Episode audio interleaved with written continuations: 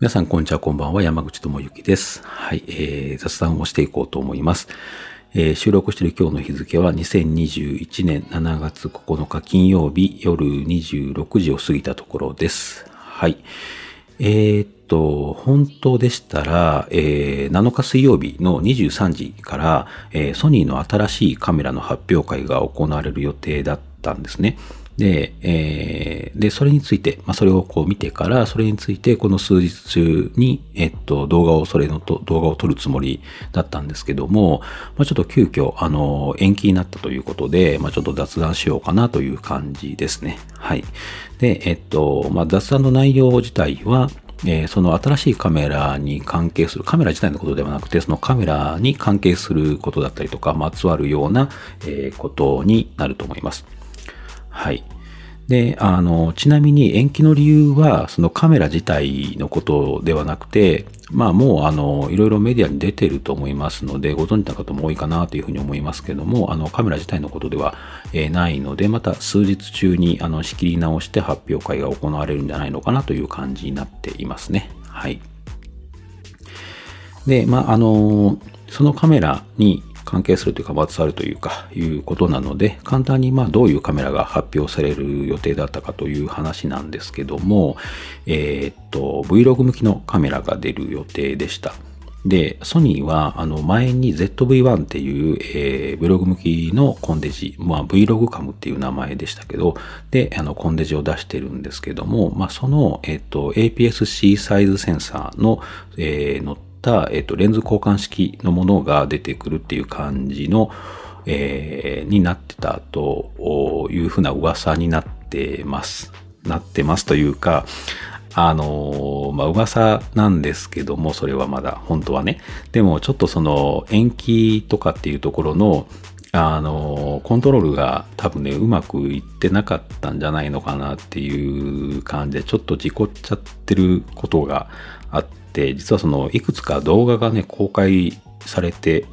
いたんですよ。あのー多分その発表のタイミングでもともとリリースされる予定の動画だったんだと思うんですけど予約されてたの予約を、えー取り消すのを忘れてたのかちょっとわかんないんですけど、えっ、と大体多分その、えー7日の23時ぐらいに多分公開されたんだと思うんですけどねあのたまたまこうツイッター見てたらえっ、と、まあその時本当にもう何も発表ないと思ってたので、全然無意識だったんですけど、たまたまツイッター見ると2つぐらい動画が流れてきて、で、その時、その時点で、まあちょっと多分時間経ったのかな？その時点で、あの、一つはもう見れなくなってたんですけど、あの、一つは見れたんですよ。で、だからそれが、えっと、出しちゃダメなものが出ているのかどうかもちょっと判断つかないような感じだったんです、僕的には。で、一つ見れたので、あの、たまたまね、一つ目見たのが見れたので、えっと、ちょっと、見てました。はい。で、それが本当に、あの、こう情報をね、本来の情報を隠すためのものじゃなければ、あの、噂通りのカメラが出てきそうっていう感じでしたね。あの、そこまで手の込んだことは多分しないと思いますので、あの、多分、本当に出すための、えっと、動画で予約が予定されてたものが、あの、予約解除するのを忘れて流れちゃったっていう感じなんじゃないのかなっていう感じですけどね。はい。で、えーその、えっ、と、Vlog 向きっていうところです。あのーまあ、Vlog 向きって何なのっていう話なんですけど、まあ、ちょっとね、あの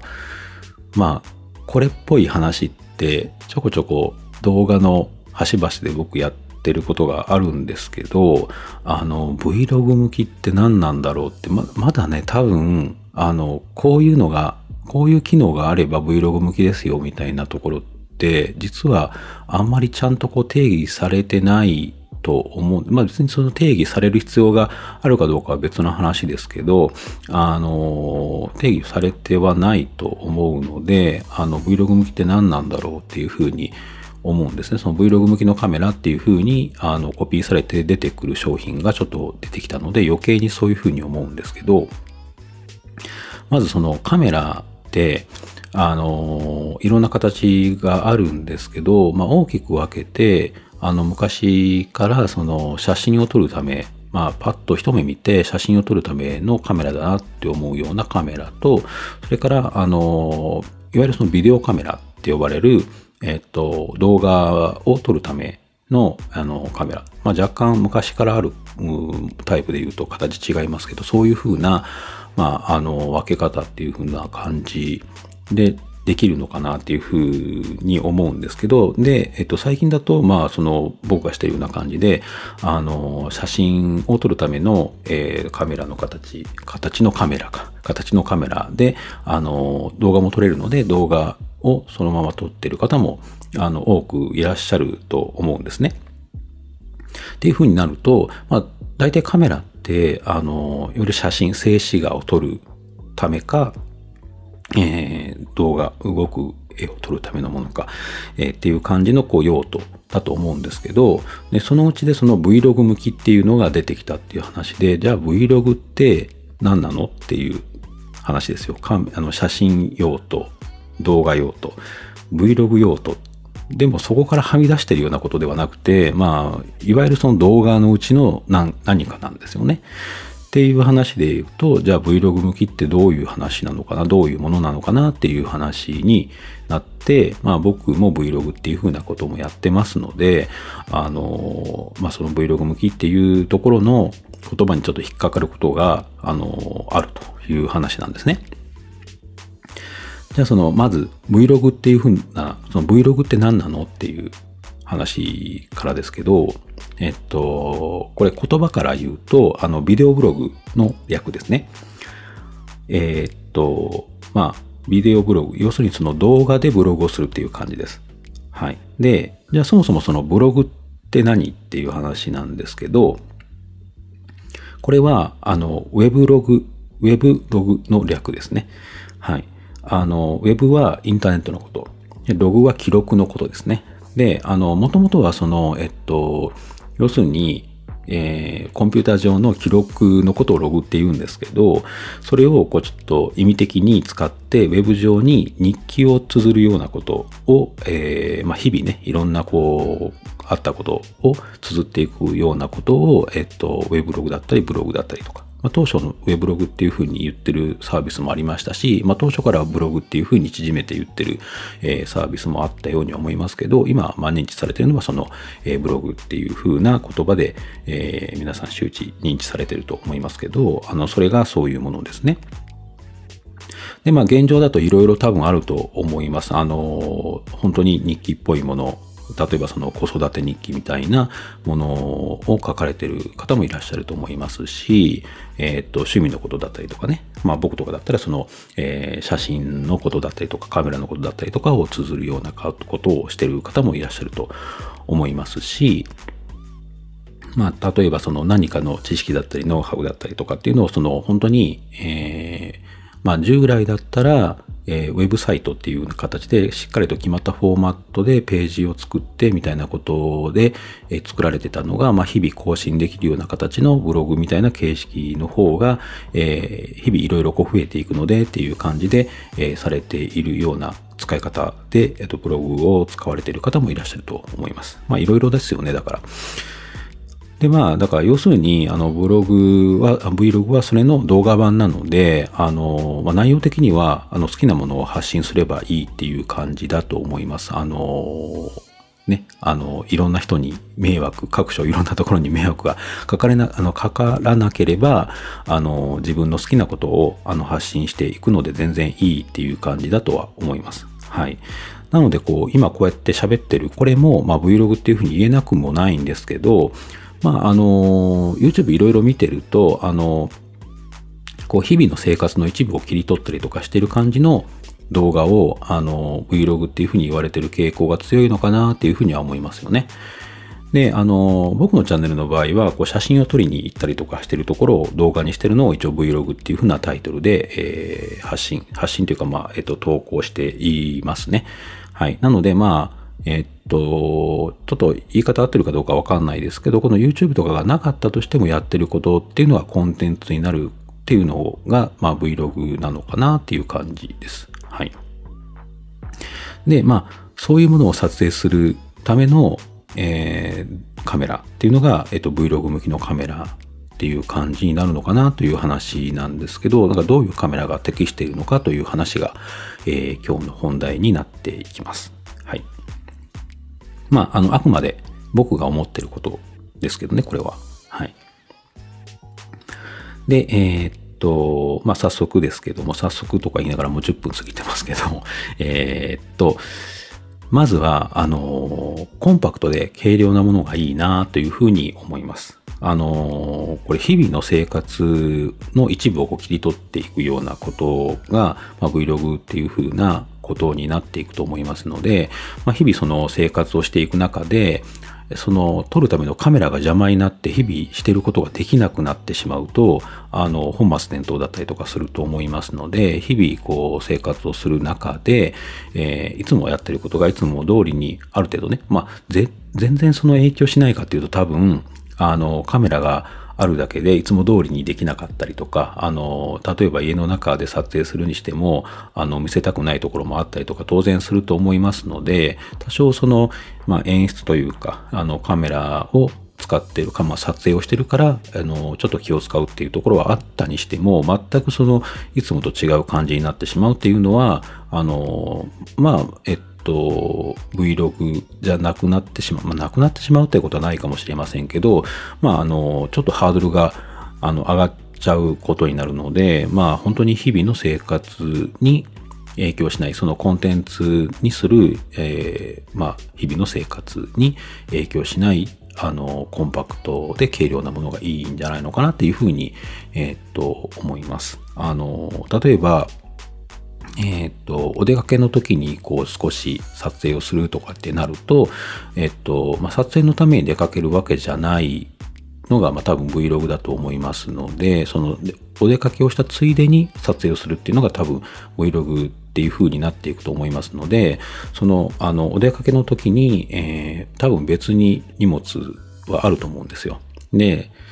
例えばそのカメラがあるからいつも持っていってるものをちょっと減らすとかってなってくるとなんとなく本末転倒なので本来はそのいつもお出かけの時に持っていってるものは持っていってるものでちゃんとあの持っていってかつ、まあ、ちょっと邪魔になるかもしれないけどあのコンパクトなカメラも一緒に持って行ってちょっと撮影しますよっていうのが Vlog なんじゃないのかなっていう感じなのでまずはそういう、えっと、日々してることのあの邪魔にならない最小限の影響になるぐらいの、まあ、コンパクトで軽量なものがいいのかなっていう感じですよね。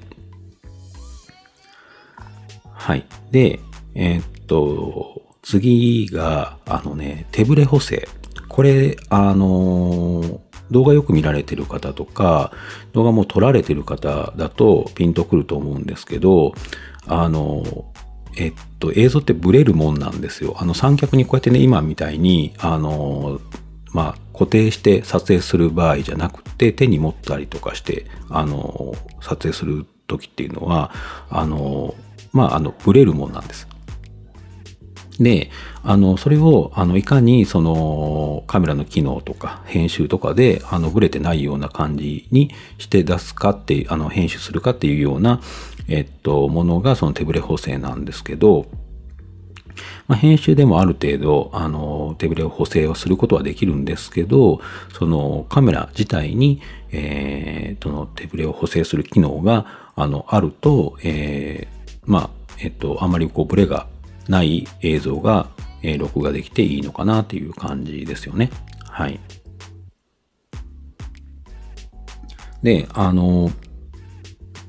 まあ、僕使ってるカメラって、あの、手ブレ補正がないんですよ。あの、本体とレンズと、あの、それぞれにあったりとか、片方にあったりとかっていろいろこう、あのシステムによって違うんですけど、あの、僕の使ってる動画で使ってるカメラは、えっと、カメラにもないですし、レンズにもないので、あの、ジンバルっていうね、あの、ものをつけて、あの、撮影はしてるんですけど、あの、そうですね。まあ、だから、本当はコンパクトに最小限のシステムでいこうと思ったら、そのカメラとレンズ、どちらかか、あの、どちらもに、あの、手ブレ補正はあったらいいなっていう感じですよね。あの、演出上ね、こう、ちょっとこう、あの、急いでる感じを出したりとかするのに、ちょっとこうブレたりとか、あわざとね、ブラしたりとか、ブレさせたりとか、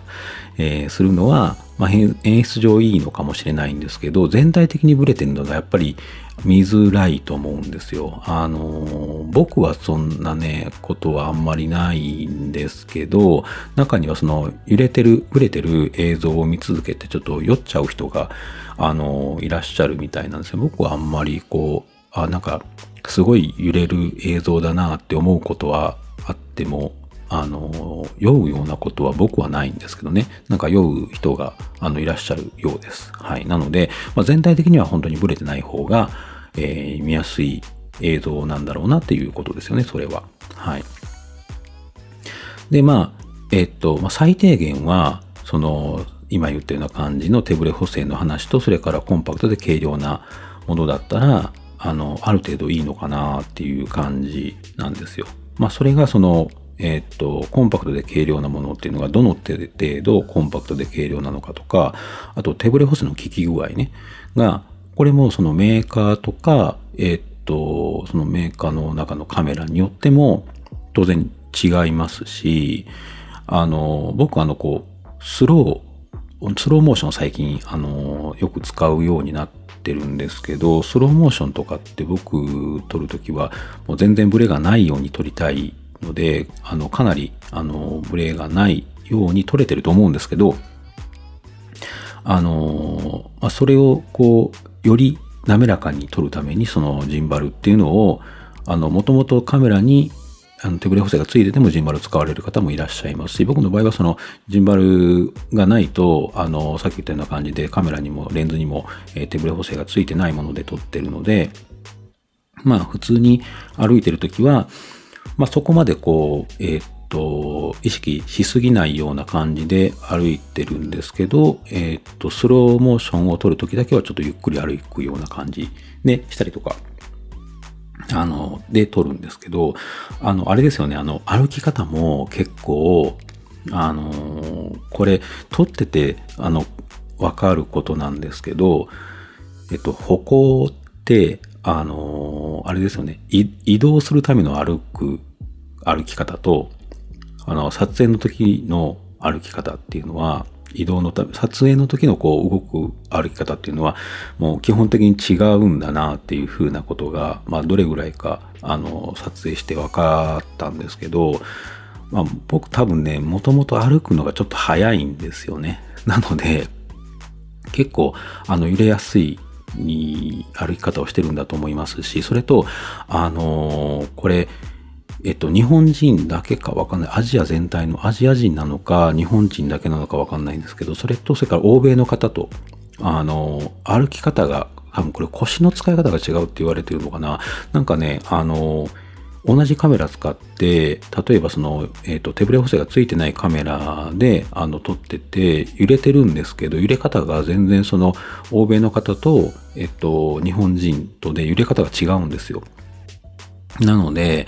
あのー、まあ、同じ揺れてても、なんとなく、まあ、ちょっとそれはいろんなバイアスがかかってる可能性もあるんですけど、その欧米の方が撮ってる揺れてる映像の方が、まだ見れるなっていうふうに僕は思っちゃうんですけどね。でもわかんないです。本当にバイアスがかかってるだけかもしれないですけど、あの、そういうふうに思います。あの、なのでまあ、そういうこともあるんですけど、僕、その中でも多分、あの、揺れる歩き方を多分してる気がするんです。あの、自分の映像を見てると。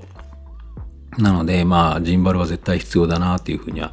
思うんですけど、さっき言ったような感じで、あの、スローモーションのためにも、えっと、一応、えっと、ジンバルは使うようには、あの、してます。はい。そうですね。だから、あの、そのね、スローモーションがちょっと僕の中で最近結構課題というか、まあ、これ多分ね、結構同じような方多いんじゃないのかなっていうふうに思うんですけど、あの、スローモーション撮影されたことがなかったりとか、動画自体撮影したことがない人にはちょっと伝わりにくいかもしれないんですけど、スローモーションってちょっとね、あの、カメラに、あの、普通の映像よりも負荷がかかるんですよ、実は。ちょっとな、撮り方が、あの、普通の、あの、スピードの映像とは違う撮り方をしていることの方が多いんです。で、まあ、この辺ちょっと細かく説明しすぎると、あの、すごいマニアックになっちゃうんであれなんですけど、あの、まあ、の、うん、ちょっとだけ言うと、あの、動画ってあの、パラパラ漫画なので、あの、例えば、1秒間に、あの、見る方のフォーマットだと、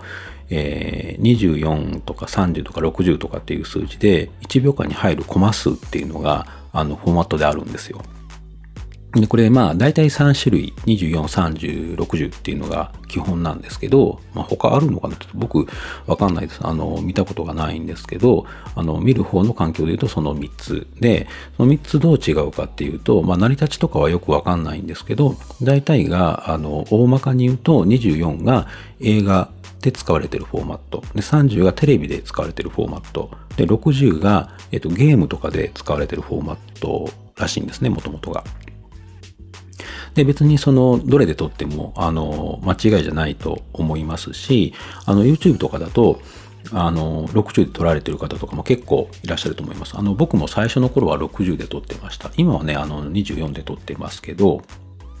いろいろこう、あの、試して、最初24に落ち着いたんですけど、あの、まあ、その3つがあって、YouTube の場合だと、本当に、あの、まあ、ゲームとか当然60で、あの、されるんでしょうけど、普通の、あの、動画とかでも、えっと、60で撮影されてる方も、あの、いらっしゃると思います。で、別に、どれが、あの、正解でどれが間違いとかではないんですけど、でそれがまあ1秒間に入るコマ数なわけですよ。で例えば、えー、っと、わかりやすくするために、まあ、例えば30だとするでしょ？で、えっと、スローモーション、2倍のスローモーションにしようとすると、えっと、その30をただただこう引き伸ばしただけだと、ちょっとカクカクしちゃうんですよ。なので、あの、そのカクカクしちゃうのは、あの、えっと、その31秒間に30コマ入るのを、実は、えっと、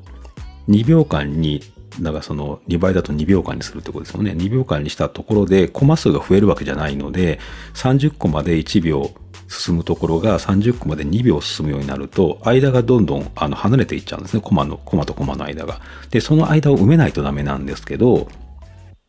それを滑らかに取ろうと思うと、最初からその間のコマ、要するに2倍だから60個まで取っとかないとダメっていうことなんですよ。だから、1秒間に60個まで取ったものを、えっと、2倍の長さ、2秒にすると、1秒間30コマが2秒になるので、2倍のスローモーションになるっていう理屈なんですね。なんとなくわかります？で、すると、えっと、1秒間のカメラの処理で言うと、倍処理しないとダメなわけですよ。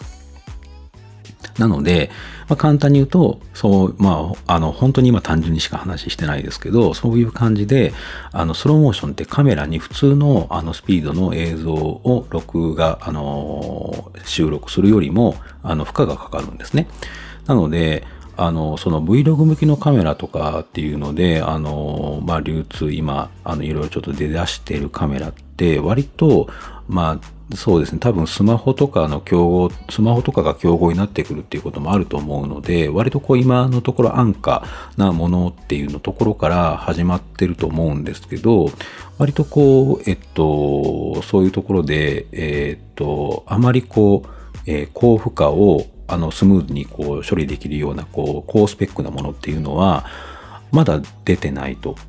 いう感じだと思うんです。まあ今出てるのってそのソニーの Vlogcam っていう ZV-1 と今度出てくる予定になってる APS-C のカメラと、それからちょっとメーカー違いますけど、えっ、ー、と、パナソニックから、えっ、ー、と、Lumix G100 っていう、えー、カメラも一応 Vlog 向きのカメラとして出てるんですけど、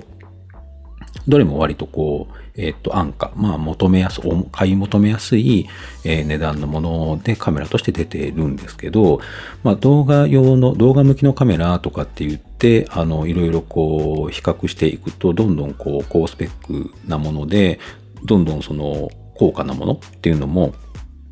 あの、あるには全然あるんですよ。で、そういうところでは、そのスローモーションも通常のスピードと同じ、あの、クオリティで、ただただ、あの、ゆっくりになるような感じで、えー、まあ、撮影できるような、えー、っと、カメラも中にはあります。で、まだそういうのがその Vlog には、まあ、必要ないっていうふうには多分言われないとは思いますけど、まあそこまでのスペックのものはまだ出て来てないっていう感じですよね。それはまあ安価にする必要があるからっていうことだと思うんですけど、なのでまあちょっとそのスローモーションは僕は最近ちょっとよく使うようになってきて、その今 Vlog っていう風に出てるカメラの中ではそのスローモーションのところだけがなかなかあのえっと、撮りづらいな。撮りづらいなっていうか、僕が撮ってるのは、その、フルハイビジョンで撮ったものを 4K。まあ、4K のフォーマットでする場合はの話ですけど、4K で引き伸ばして、えっと、書き出してるんですけど、なんでも全体的にフルハイビジョンで撮ってる方にはあんまり関係ない話かもしれませんけど、そういう風な、えっと、ところもちょっと、あの、若干、あの、もうちょっとあの、本当はクオリティ上げたいなと思いながらしてるところはあったりはするんですけど、まあ、あの、そういう風な感じになってるというところですね。はい。で、あとは、えっと、静止画と、えー、まあその写真と圧倒的に違うところで言うと、まあ当然その今まで言ってた動く絵のところもそうですけど、音声もそうですよね。音声も、えー、違いがあると思います。で、これに関して言うと、あの、僕は、あの、外で撮ってる映像とか見てもらったら、胸元にあの、ピンマイクつけてるのわかると思いますけど、あの、ピンマイクで、あの、別撮りをしたものを編集上でミックスして書き出してます。で、これは、あの、まあ、それは多分ね、その、カメラに、えー、入る声の、えー、特性とか、まあその人によって声も違いますし、声の大きさもね、あの違うので、あの、向き不向きがあるって僕は向いてないかったんですよ。あの、っていうのが、あの、自分の声ってあの大きさ実はあんまりよくわからないんだなっていうふうに思ったのがあって、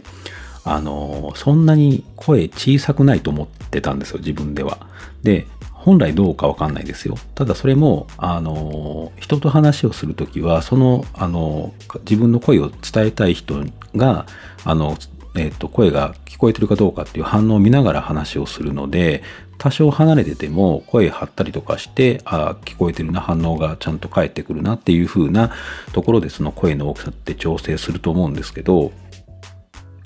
あの、Vlog とかになると、相手がカメラなんですよ。なので、一応その、えっと、マイクの、あの、ボリュームゲージっていうんですか？は、あるにはあるんですけど、あの、外で撮る場合って環境音もそのゲージに乗ってくるので、自分の声で、あの、動いてるのか、環境音で動いてるのか、わかんないんですね。特に例えば最近だったりとかすると、川の近くで撮ったりとかすることもあったりとかすると、川の音も全部こう、あの、ボリュームに反映されちゃうので、あの、どうかわかんないんです。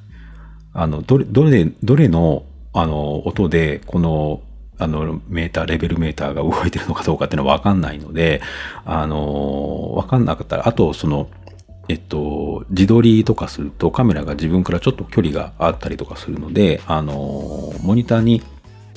レベルは表示させてるんですけど、ちょっとあの確認しにくかったりとかするわけですよ。で、その、自撮りするときと、えっと、普通に、えー、外側を向いて撮影をしているときとで、あの、えっと、基本的にその口からまあ、カメラ内蔵のマイクで、あの音声を取ろうとすると、口からの距離が変わっちゃうんですね。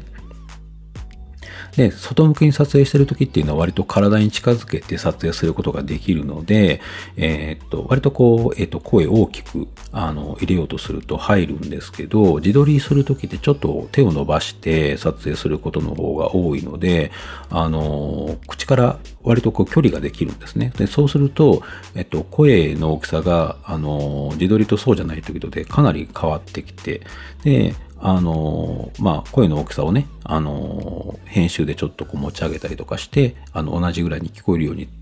して、あの、編集して、えー、するんですけど、まあ、そこだけじゃなくて、えっと、環境音とその自分の声とのギャップが、えっと、外向けに撮ってる時はカメラが口に近いので、あの、大きくギャップが取れるんですけど、あの、自撮りの時って、あの、自分の口からカメラまでが距離ができるので、環境音とのギャップが、あの、縮まっちゃうんですよね。狭くなっちゃうんですよね。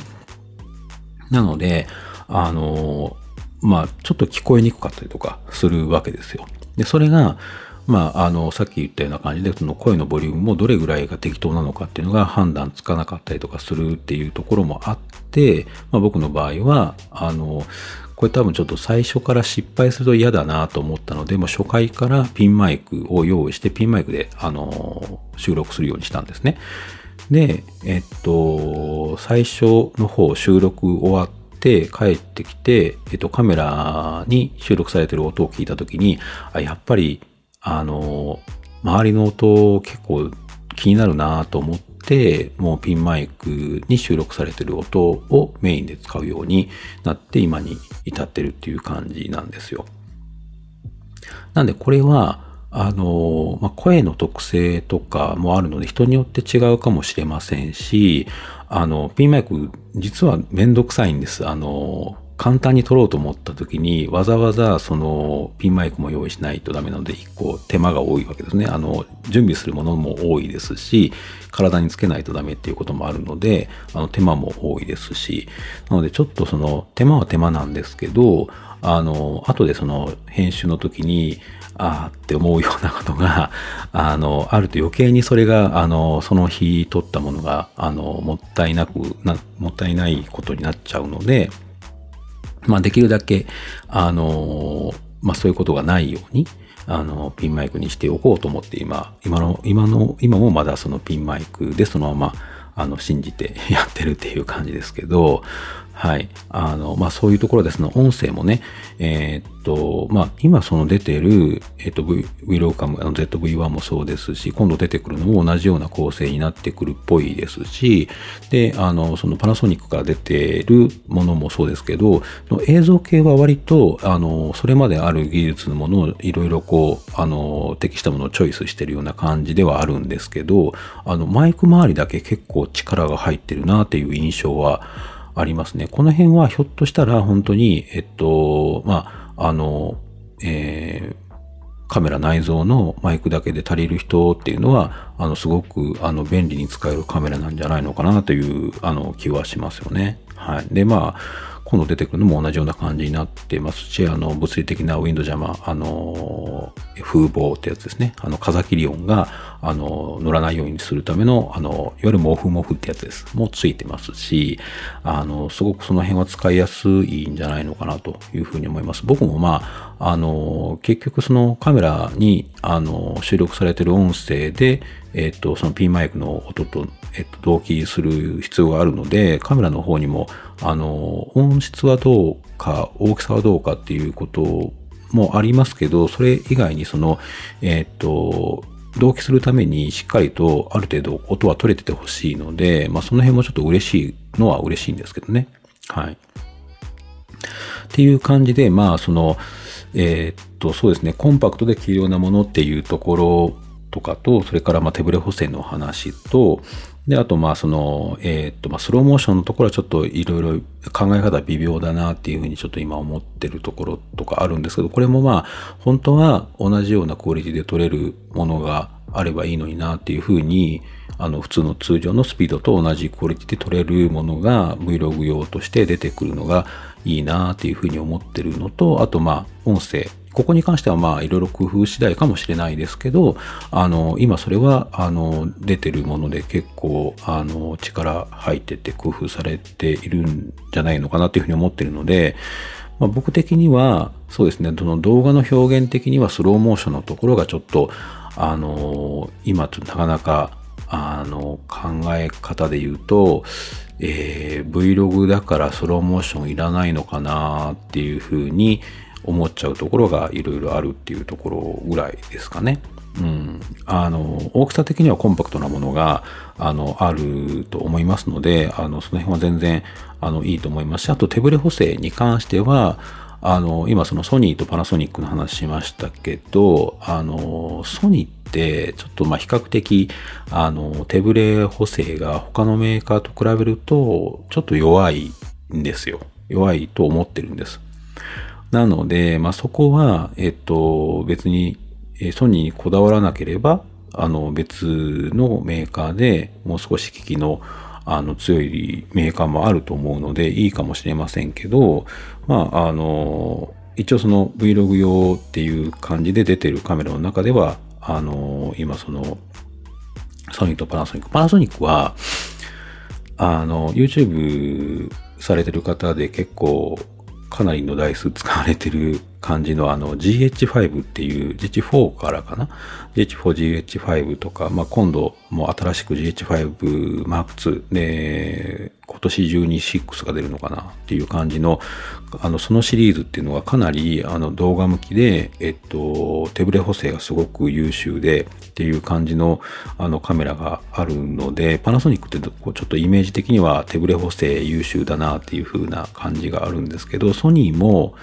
最近ようやく、あのー、まあ、ちょっともっと上位のカメラで、カティブレ補正が優秀になってきているものがあるみたいですけど、なんとなく全体的にはやっぱり、あのー、他メーカーと比べると、あの、手ブレ補正は弱いんじゃないのかなっていうイメージなんですね、僕の中では。なので、まあその辺も少しあれなんですけど、まあ、えー、まあいわゆるその手ブレ補正、うん、もしっかりあって、で、えー、まあジンバル、まあ、使うか使わないかは使った方が当然いいんだけど、そうですね、効き具合にの話で言うと、ジンバルがなくても、ある程度の、えっと、映像は、あの、見られるぐらいの、えっと、ブレで抑えられるぐらいの手ブレ補正の効き具合は欲しいなという感じのものと、スローモーションさっき言った感じですけど、それとまあ音声。ま、この辺が揃ってると、ある程度 Vlog 向きっていう風な感じ。まあだからそこで言うと、じゃあ何があの動画用の動画用途のそのカメラと Vlog 向きと違うのって話になってくると、やっぱり最初に言ったあのコンパクトで軽量っていうところがやっぱり一番になってくるのかな。手軽さっていうところになってくるのかなっていう話なので、まあそこだけで言うと、あの Vlog 向きのカメラっていうのがそんなにこう外れではないとは思うんですけど、いろいろこう使っていくうちにちょっといろいろこう、まあ欲は出てくるっていう話で、まあ、それも Vlog じゃないでしょうっていうふうに言う方もいらっしゃるかもしれませんけど、まあ、Vlog だからといってスローモーションが必要ないっていうこともないと思いますし、まあ、そういう感じで、まあ、僕の場合は、まあ、スローモーションも本当は撮れたらいいのになっていうふうに思ってるっていう感じですね。はい。